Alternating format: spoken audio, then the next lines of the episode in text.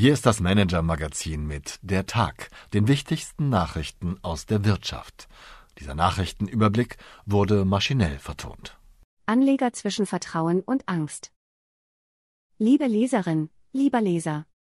Sage und schreibe 100 Milliarden Schweizer Franken hatte die Credit Suisse an Kapital, um Verluste aufzufangen. Dennoch musste sie bekanntlich via Zwangshochzeit von der UBS übernommen werden. Die große Frage, die sich Anleger und Investoren seither eigentlich jeden Tag stellen, lautet, war es das mit dem Bankenbeben? Die Blicke richten sich dabei auch auf Deutschlands größtes Geldhaus, die Deutsche Bank. Am Freitag waren die Kurse um bis zu 14 Prozent eingebrochen, an diesem Montag, das ist die gute Nachricht, blieb die Lage entspannt. Der Aktienkurs des Instituts erholte sich wieder deutlich. Das könnte auch daran liegen, dass die Bank unter Führung von Christian Sewing ihren Status als Drama Queen der Branche abgelegt hat. Sie unterscheidet sich deutlich von der Credit Suisse, wie meine Kollegin Katharina Slotschek anhand von vier Kriterien analysiert hat. Der saudische Unglücksbanker, der den beinahe Kollaps der Credit Suisse mit ausgelöst hatte, ist heute übrigens von seinem Posten zurückgetreten. Die Wirtschaftsnews des Tages. Zoff bei ZF, Ende Februar verkündete Personalvorständin Sabine Jaskula ihren Abschied vom Autozulieferer ZF Friedrichshafen. Doch der Zeitpunkt der Kommunikation wirft Fragen auf, denen meine Kollegen Christoph Seierlein und Klaas Tatje nachgegangen sind. Von Insidern erfuhren sie, dass es vor allem Probleme mit den starken Arbeitnehmern gab und Jaskula eigentlich schon Ende 2022 gehen sollte. Was hinter den Kulissen geschah, lesen Sie hier. Rettung für Galeria Karstadt Kaufhof, die Gläubigerversammlung des ums Überleben kämpfenden Warenhauskonzerns hat dem Insolvenzplan zugestimmt.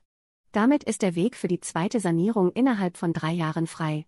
Der ehemalige Kaufhofchef Olivier van den Bosje, der den Chefposten von Miguel Müllenbach übernimmt, will Galeria Karstadt Kaufhof nun regionaler ausrichten, mit 47 Filialen und Tausenden von Mitarbeiterinnen und Mitarbeitern weniger. Übernahme der Silicon Valley Bank, für den Anfang März kollabierten Start-up-Finanzierer hat sich ein Käufer gefunden. Die First Citizens Bank übernimmt die Vermögenswerte in Form von Einlagen und Krediten. Andere Vermögensbestandteile, vor allem Wertpapiere, bleiben unter der Kontrolle der US-Einlagensicherung FDIC. Eine interessante Personalie. Neuer Deutschlandchef für KPMG. Seit zwölf Jahren gibt Klaus Becker bei dem Wirtschaftsprüfer den Ton an. Den Vorstand von KPMG hat er so organisiert, dass ihm weder Widerspruch noch Widerstand droht. Auch seine Nachfolge wollte er mit der gleichen machiavellistischen Attitüde regeln. Doch gegen den von ihm unterstützten Matthias Schmelzer regt sich Widerstand, wie mein Kollege Dietmar Palan berichtet. Was uns sonst noch beschäftigt hat. Der Machtwechsel bei HIP, der Babynahrungshersteller will im April seine digitale Plattform HIP Family launchen. Das Portal soll ein digitales Ökosystem für die ganze Familie von der Schwangerschaft bis zum Kindergarten werden, mit Rezeptideen, Kochboxen und Yogakursen.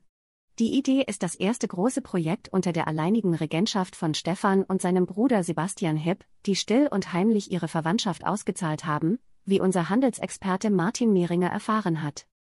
Die Spezialtalente, der legendäre Baseballmanager Billy Biene hatte sich bei der Talentsuche auf Kandidaten fokussiert, die besondere Begabungen hatten. Dadurch führte er seine Mannschaft, die Oakland Athletics, zum Erfolg.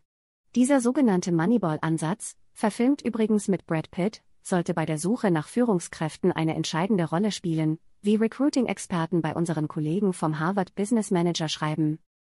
Meine Empfehlung für den Abend. Beim Thema Schweiz denken wir dieser Tage nicht nur an Banken, siehe oben, sondern auch an Luxusuhren. An diesem Montag hat die Watches and Wonders begonnen, die inzwischen wichtigste Branchenmesse. Komplikationen gibt es dort auch, im doppelten Sinne, wie meine Kollegin Michelle Mussler berichtet. Insgesamt 48 Aussteller präsentieren in Genf ihre Neuheiten, darunter Rolex, die gleich einen Coup präsentierten, Patek Philippe und Facheron Konstantin. Internationale Konkurrenten wie Bulgari oder Breitling müssen dagegen auf Hotelsuiten in der Umgebung ausweichen. Kein Platz, heißt es von den Veranstaltern. Die Rivalen wittern dagegen eine Art Schweizer Uhrenkartell. Kollegin Mussler hat mit den Beteiligten gesprochen, beschreibt die gewaltigen Preissteigerungen und Tricks der Marken und stellt die wichtigsten neuen Modelle vor. Unser großer Luxusuhren-Inside-Report. Herzliche Grüße und einen angenehmen Start in die Woche, Ihre Marlene Gründel. Haben Sie Wünsche, Anregungen, Informationen, um die wir uns journalistisch kümmern sollten? Wir freuen uns auf Ihre Post unter chefredaktion at manager-magazin.de.